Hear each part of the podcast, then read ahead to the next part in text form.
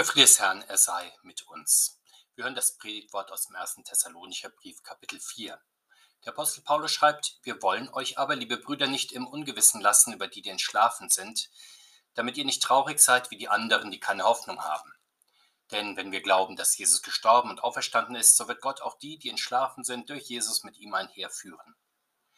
Denn das sagen wir euch mit einem Wort des Herrn, dass wir, die wir leben und übrig bleiben, bis zur Ankunft des Herrn, denen nicht zuvorkommen werden, die entschlafen sind. Denn er selbst, der Herr, wird, wenn der Befehl ertönt, wenn die Stimme des Erzengels und die Posaune Gottes erschallen, herabkommen vom Himmel und zuerst werden die Toten, die in Christus gestorben sind, auferstehen. Danach werden wir, die wir leben und übrig bleiben, zugleich mit ihnen entrückt werden auf den Wolken in die Luft dem Herrn entgegen, und so werden wir bei dem Herrn sein alle Zeit. So tröstet euch nun mit diesen Worten untereinander. Der Herr segne diese Worte an uns. Amen. Der Apostel möchte die Gemeinde in Thessaloniki trösten angesichts des Todes von Gemeindegliedern aus ihrer Mitte. Der Tod nahe Menschen ist ja eines der größten Prüfungen für unseren Glauben überhaupt und dann noch einmal mehr für das eigene Sterben. Wir müssen gar nicht in etwas überheblicher Weise annehmen, dass die Christen in Thessaloniki im Überschwang ihres ersten Glaubens auf einer rosaroten Wolke schwebten und zu wenig mit ihrer Sterblichkeit rechneten, weshalb sie dann besonders schockiert an den Gräbern der Iren standen. Die unmittelbare Begegnung mit dem Tod ist eine so gründliche und tiefe Erschütterung, dass auch Christen der Gefahr stehen, in zu große Traurigkeit zu versinken, dann können der christliche Glaube und die christliche Hoffnung keine Tragkraft entfalten. So geschieht es ja auch heute immer wieder, auch in der christlichen Gemeinde. Das offenbar war auch in Thessaloniki der Fall weshalb der Apostel dann in schöner Weise die christliche Auferstehungshoffnung bezeugt. Und genau das gehört zur seelsorgerlichen Aufgabe der christlichen Predigt, dass wir unsere Mitmenschen nicht im Ungewissen lassen, sondern Rechenschaft geben über die Hoffnung, die in uns ist, gerade weil wir wissen, dass manche seelengefährdende Meinung im Umlauf ist, etwa die nichts Genaues weiß man nicht oder es ist noch niemand zurückgekommen oder schön wäre es schon, aber und was der Sprüche mehr sind, die nicht allein den Zweifel der Redenden dokumentieren, sondern mehr noch, dass sie selbst keine Hoffnung haben und auch andere anderen keine Hoffnung geben können. Wie anders reden gerade solche Menschen, die noch skeptisch die christliche Hoffnung bezweifelten, wenn ihnen aber der Tod nahe kommt, wenn durch Unfall oder schwere Krankheit Freunde oder nahe Angehörige auf dem Sterbebett liegen und sie die Ohnmacht spüren, nichts machen zu können und keinen Halt zu haben, an dem sie sich festhalten können. Noch einmal mehr ist das so, wenn jemand dann selbst die Diagnose bekommt, dass die Tage gezählt sind, dann ist auf einmal nicht allein guter Rat teuer, sondern vor allem Glaube und Hoffnung so dringend nötig wie das Wasser in der Wüste. Der Apostel nun beginnt seine Trostwort damit, dass er nicht von den Verstorbenen oder den Toten spricht, sondern von denen, die entschlafen sind. Das ist schon die Redeweise des Herrn Jesus. So sagt der Herr es über die verstorbene Tochter des Jairus oder über den verstorbenen Lazarus. Das ist nun natürlich nicht als weiche Ausdrucksweise gemeint, die durch Abschwächung der Realität die Trauernden schonen möchte. Hinter diesem Sprachgebrauch steckt auch nicht die feingeistige Beobachtung, dass der Schlaf der kleine Bruder des Todes ist, weil man manchmal sehr tief schlafen und dieser Welt entnommen sein kann. Entscheidend ist, dass für den Herrn Jesus die Auferweckung vom Tod nichts Schwerwiegenderes ist, als für uns Menschen die Aufgabe, einen Schlafenden aus seinem Traumland zu holen. So ist es nicht nur in den Erdentagen des Herrn Jesus, Kraft seiner Auferstehung von den Toten ist er in besonderer Weise der Herr über Lebende und Tod geworden. Das wird deutlich nach seinem Tod am Kreuz, als er in das Reich der Toten hinabfährt und die Pforte der Hölle schon einmal vorlaufend aufgebrochen hat sodass nach seiner Auferstehung dann einige Heilige aus den Gräbern auferstehen. Auf diese Weise ist der Herr der Erste der Auferstehung, der die Seinen in seine Auferstehung hineinzieht. Das allerdings sind Auferweckte, die dann wieder gestorben sind. Wie aber ist es mit den Menschen, die vor der allgemeinen Totenauferstehung am Ende der Zeit entschlafen, die in den Gräbern liegen, deren Körper also dem Reich der Toten zugehören, wo sie nach vielfältiger Vorstellung in einem Reich der Schatten seelenlos dahin vegetieren? Hier ist unsere Hoffnung, dass zumindest die Seelen der verstorbenen Christen schon vom Herrn in den Himmel geführt worden sind. Diese Hoffnung unterscheidet sich jedoch von der allgemeinen philosophischen Hoffnung, nach der die Seele des Menschen grundsätzlich unsterblich sei und in einem Reich der Ideen weiterleben würde. Wir kennen diese Hoffnung auch in der Form, dass Menschen sagen, dass das Ich eines Menschen, dass das Gute in ihm, seine Energie fort existiert. Doch es fragt sich, warum und wo und weshalb sollen auch die pechschwarzen Seelen erhalten werden. Diese Fragen bleiben in der philosophischen Weltsicht ja offen. Für uns Christen, da ging es klar, dass der Herr und seine lieben Engel unsere Seele durch das dunkle Todestal führen. Auch der Tod kann uns nicht von der Liebe unseres Herrn Jesus trennen. Die Heilige Schrift sagt uns, dass unsere Seele zum Herrn kommt, wenn wir im Tod diesen Leib verlassen. Allerdings schwingt sich unsere Seele nicht selbst zum Herrn in den Himmel, aus eigener Tugendhaftigkeit sozusagen oder vollgefüllt wie ein Heißluftballon mit guten Werken, sodass man unweigerlich in den Himmel emporsteigen muss zur eigenen Verherrlichung, sondern der Herr hebt die Seele ganz unverdient zu sich in Erfüllung der Verheißung, die er schon bei der Taufe gegeben hat. Doch überlegen wir noch einen Schritt weiter, heißt das nun, dass jede Seele nach einem eigenen Zeitmaß die Welt betritt und verlässt, dass also die Geschichte des menschlichen Lebens ein Kommen und ein Gehen ist, der eine kommt, der andere geht, wenn die Lebenszeit abgelaufen ist, dann gleichen die Menschen den Sternschnuppen, die aufgehen und verlöschen. Manch einer tröstet sich noch durch einen Blick auf das größere Bild und sagt, wo ein Mensch geht, da wird woanders ein Baby geboren.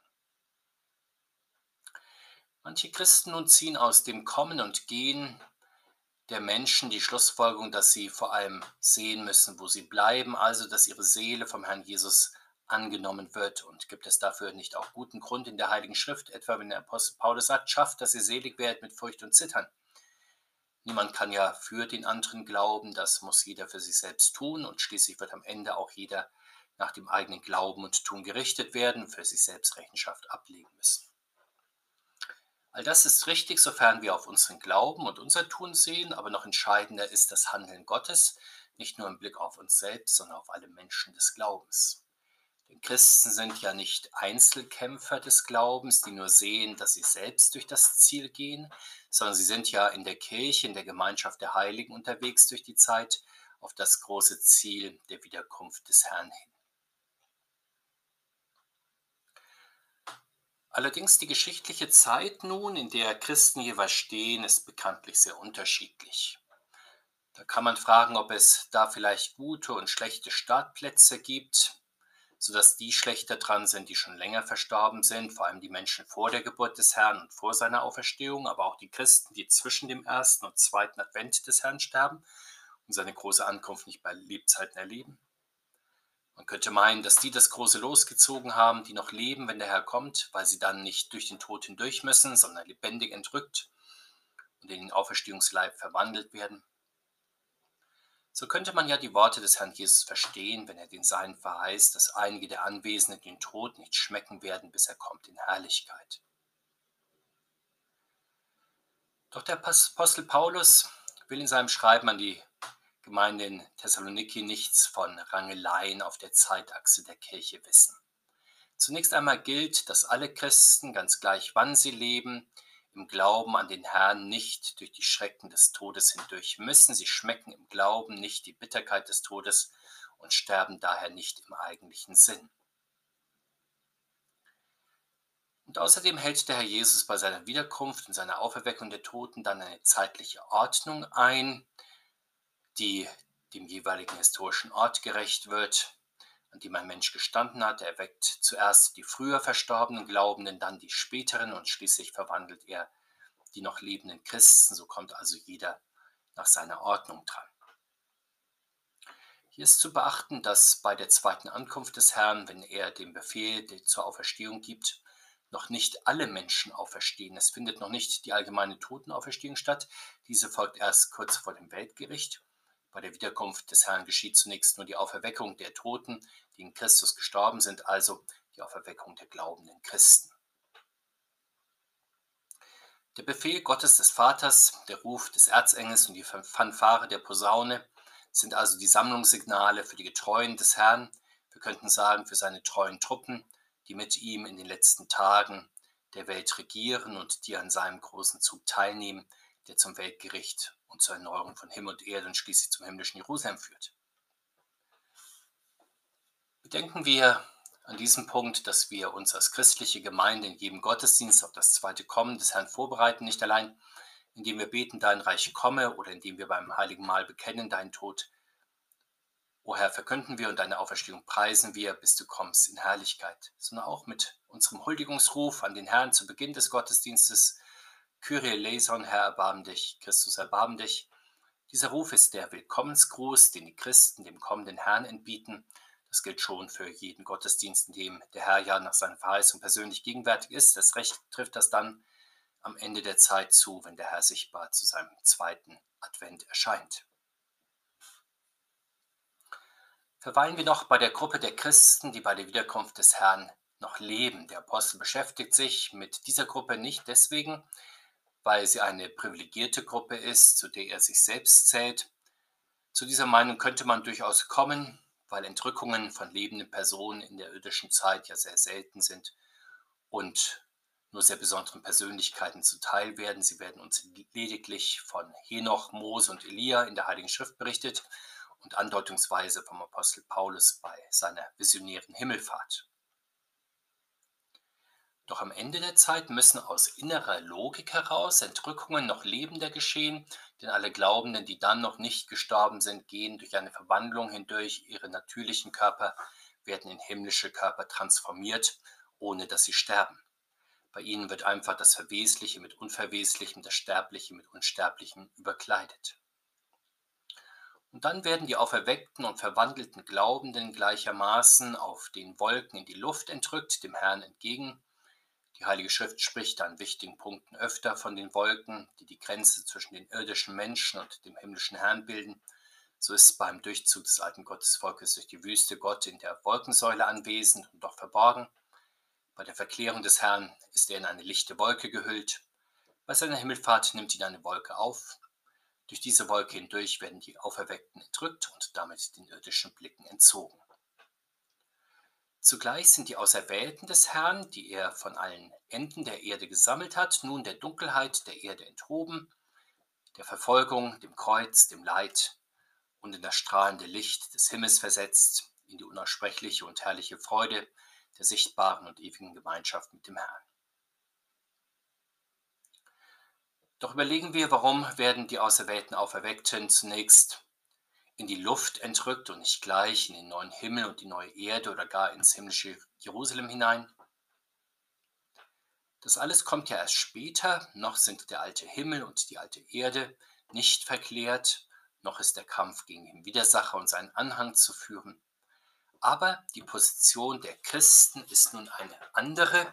Sie sind ja nun beim Herrn und nun unterliegen sie nicht mehr dem Bösen, der auf der alten Erde die Luft und Deutungshoheit hat und das Klima prägt. Er beschränkt sich ja keineswegs darauf, in der Unterwelt einigen verlorenen Seelen die Hölle heiß zu machen, wie es die volkstümliche Vorstellung verharmlosen darstellt, sondern der Widersacher herrscht auch über die Höhen, nicht nur über die Niederungen der Welt. Er ist auf der Höhe des Zeitgeistes und prägt diesen, weil er der Fürst dieser Welt ist.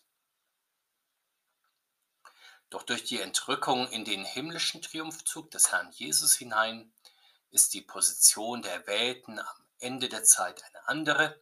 Sie dürfen nun Zeugen des Triumphes des Herrn über den Widersacher sein und dessen vernichtende Niederlage. In der vom Bösen gereinigten Luft befindet sich offenbar dann auch der Thron, von dem aus der Herr das Weltgericht hält. Die Luft ist sozusagen der neutrale Ort zwischen Himmel und Erde, an dem der Herr richtet, bevor er den Himmel und die Erde erneuert und das himmlische Jerusalem herabkommen lässt. Wo sich zu diesem Zeitpunkt die Auferweckten Erwählten und die anderen Auferweckten befinden, das bleibt nach dem Bericht der Offenbarung der Schwebe.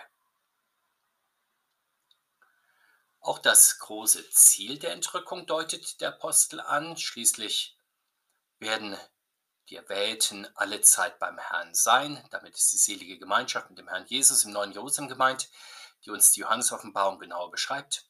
Auf die ewige Schau und Anbetung des Herrn Jesus im himmlischen Jerusalem zielt die gesamte Heilsgeschichte. Und das ist der große Trost, den der Apostel den ersten Christen weitergeben kann. Viele Christen heute bewegt an den Gräbern die Frage, ob es im Himmel ein Wiedersehen, eine Familienzusammenführung gibt. Das ist eine verständliche Frage, aber doch eine sehr irdische Sorge. Die Heilige Schrift äußert sich hier nicht ausdrücklich. Der Herr weist einmal den Gedanken zurück, dass im Himmel geheiratet wird. Man könnte das auf viele irdische Beschäftigungen ausdehnen, die im Himmel nicht mehr nötig sind. Auch die irdischen Sozialformen werden ganz zurücktreten gegenüber der Hauptsache, die das himmlische Leben prägt. Das ist die Anbetung des Herrn Jesus in der Mitte seiner Gemeinde. Wenn schon in der irdischen Kirche die natürliche Familie gegenüber der Familie Gottes Kontur verliert, dann natürlich erst recht in der Ewigkeit, in dem Gott auch für die Seinen alles in allem ist. Die Gnade des Herrn Jesus, sie sei mit uns allen, der Friede Gottes, der höher ist als unser meinen Verstehen, er bewahre uns in Jesus Christus, unserem Herrn. Amen.